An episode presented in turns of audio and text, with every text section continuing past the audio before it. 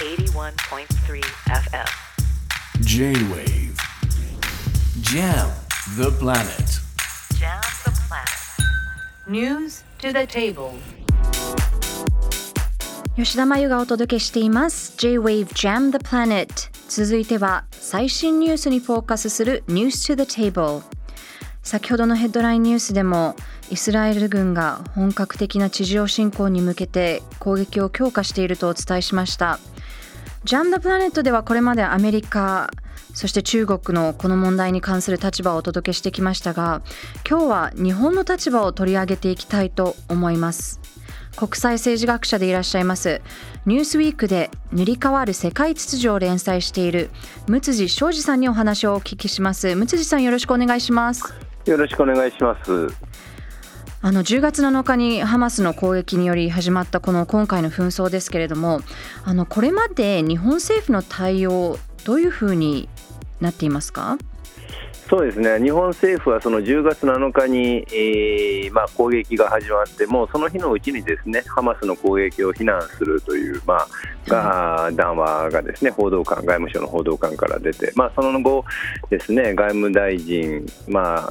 がですね、まあ、各国アメリカ外務大臣がサウジアラビア、エジプト、まあ、あるいはアメリカ周辺国との間での対応を協議したり、まあ、あるいはイスラエルに対して支援を表明したりとしているほか、まあえー、と27日にですかね、えーとあえっと、24日ですか、すみません、えっと、緊急資金協力ということで、ガザへのですね、まあ、1000万ドルの提供を、まあ、約束すると、まあ、そういった形で、まあ、外交的、あるいはその緊急人人道支援、そういった形での協力が中心になってますね。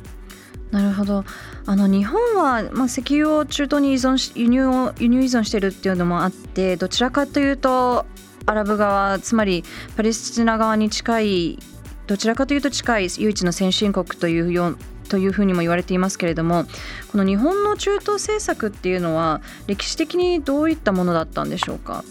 そうですね、あのまあ、日本がアラブ側、パレスチナ側に近い唯一かの先進国かどうかはちょっと、まあ、議論の余地はあるとは思うんですけれども、うんうんね、まあ、少なくともですねあの1970年代の石油危機の後日本政府はイスラエルに対して、まあ、占領政策を改めるようという要求はしてきており、まあ、そういう意味で言うとパレスチナ側の言い分をですね、まあ、支持するというスタンスを外交的にはまあ取ってきたわけですね。はい。はい。まあ、ただ、一方でそのじゃあイスラエル側と何かこうたに対して働きかけをするというかですねそれ以上のそのあとパレスチナに対する、まあ、あ態度をまあ変更するような形でイスラエルに、えー、踏み込んだ要求をするとかそういうことはしてこなかったということ。まあそういう意味で言うとグレーな立ち位置に終始してきたという言い方もできますね。うん、そうですよねその声明文でもあの G7 の先進国があの一致してイスラエルをサポートするような声明を出した時にも日本はあの名前は載せなかったりしてあの、うん、割と中立的なグレーな立場を取ってきたと思うんですけれども、あの最近はアメリカに同調して少しイスラエル寄りになってきてるんじゃないかという指摘もあります。このあたり、六辻さん、どういうふうに見ていますか？そうですね、まあ、歴代の政権と比較して、だいぶ踏み込んだ態度でアメリカに近い、まあ、言ってしまえばイスラエル支持が割と強めに出てきているというのが最近の、印象ですね、そのハマスの攻撃を、まあ、テロ攻撃であるというふうに、まあ、欧米各国の首脳は、えー、ずっと言ってきてますけれども、まあ、それを日本政府もまあ踏襲して同じようなまあ、言い方をしているわけなんですけれども、まああの一方で、まあ、ハマスによるその民間人の殺傷というのはもちろんそれは否定されるというかですね非難されるべきでしょうけれども一方で、えー、イスラエルによってそのその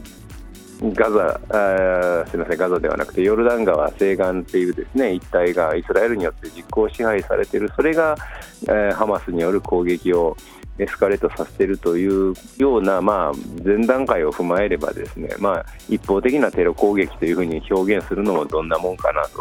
というところはありますよね。総理大臣ではなくあの外務省のあの事務次官がテロという言葉を使っていたと思うんですけれども、うん、あの昨日ですねあの上川外務大臣人道目的の一時的な戦闘休止を関係国に働きかけていくという考えを示しました。あの日本政府今どんな考えのもと何をやろうとしてるんでしょうか？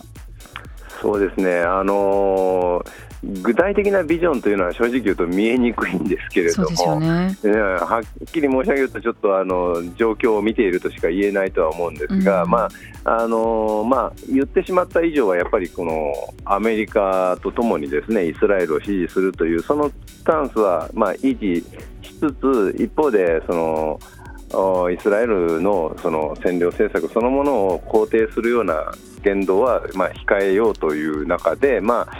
最近ですとその人道目的の支援というところにある程度特化することでその政治的な対立とちょっと距離を置いてですね、まああのー、ハマスは非難されるべきだがパレスチナの一般の人たちがまあ困る状態はそれは見過ごすことはできないのだというそういうそういうところで、えー、まあなんて言うんでしょうね、えー、この問題に関わっていこうという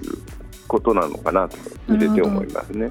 はい、あのアメリカは公式的にはイスラエル寄りでで中国はどちらかというとあの、まあ、アメリカの反対を割と取るので、あのパレスチナ寄りということで、まあ、日本は先ほどもおっしゃってましたけれどもグレーというか中立というかというそういったところですけれども今後日本の今後の政策を考えたときにやっぱりフォーカスは人道支援にフォーカスというようなことになるんですか？あの国内的にもそれが一番支持得やすい